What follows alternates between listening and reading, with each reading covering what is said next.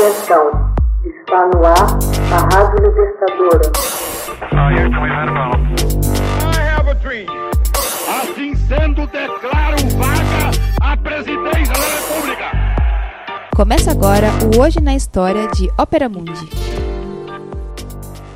Hoje na História. 8 de fevereiro de 1861. Os Estados do Sul se separam dos Estados Unidos.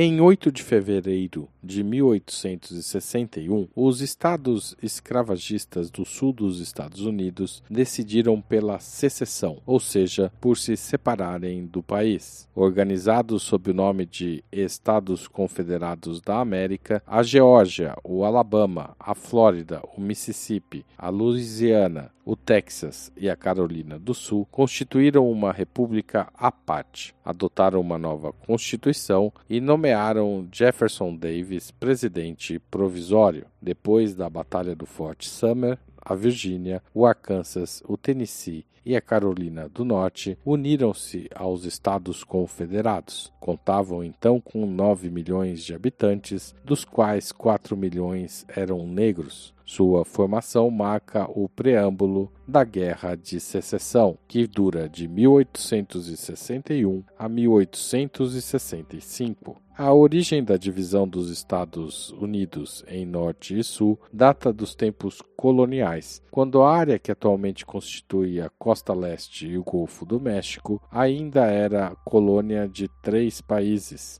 Reino Unido, Espanha e França. A divisão teve origem nas diferenças geográficas da região das 13 colônias britânicas. Os primeiros colonizadores encontraram no sul um clima quente e um solo fértil ideal para o cultivo do algodão, da cana-de-açúcar e do tabaco contando com mão de obra escrava trazida do continente africano em grandes levas, o sistema agrícola da plantation, uma monocultura de exportação, passou a dominar os estados meridionais. O clima frio e o solo rochoso dos estados do norte mostraram-se pouco adequados à agricultura. Isso obrigou os colonos desta região a procurar outras atividades econômicas, como o comércio e a manufatura, propiciando a criação de grandes centros industriais e comerciais como Nova York, Boston e Filadélfia. A base econômica do Norte, ainda antes da Guerra de Secessão, era a manufatura e o comércio, apesar de a maioria de sua população ainda viver em áreas rurais. A busca de novas tecnologias de produção era característica tanto da manufatura nortista quanto da agropecuária sulista. No sul, a eficiência do campo permitiu que no século XIX os produtores de algodão conseguissem grandes margens de lucro, apesar da queda do preço no mercado mundial. A diferença marcante entre o norte e o sul residia na distribuição da renda. No norte era bem mais distribuída, enquanto no sul havia uma forte concentração de renda nas mãos dos latifundiários e grande parte da população, os escravizados, não tinha renda formal. Entretanto, as elites intelectuais das duas regiões eram muito diferentes. Ambas eram defensoras do liberalismo, mas com significados distintos. No norte, o liberalismo era considerado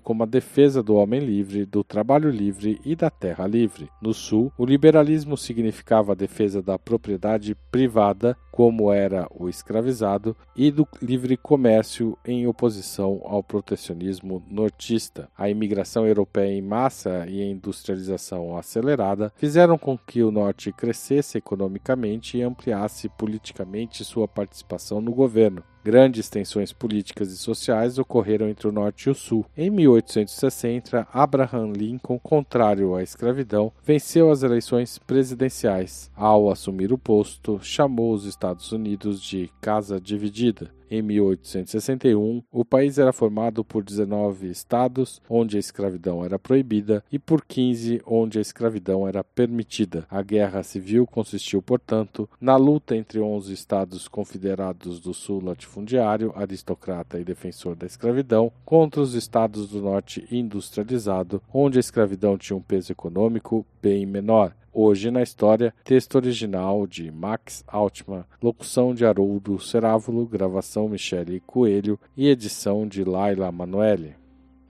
Você já fez uma assinatura solidária de Opera Mundi? Com 70 centavos por dia, você ajuda a imprensa independente e combativa. Acesse www.operamundi.com.br/apoio.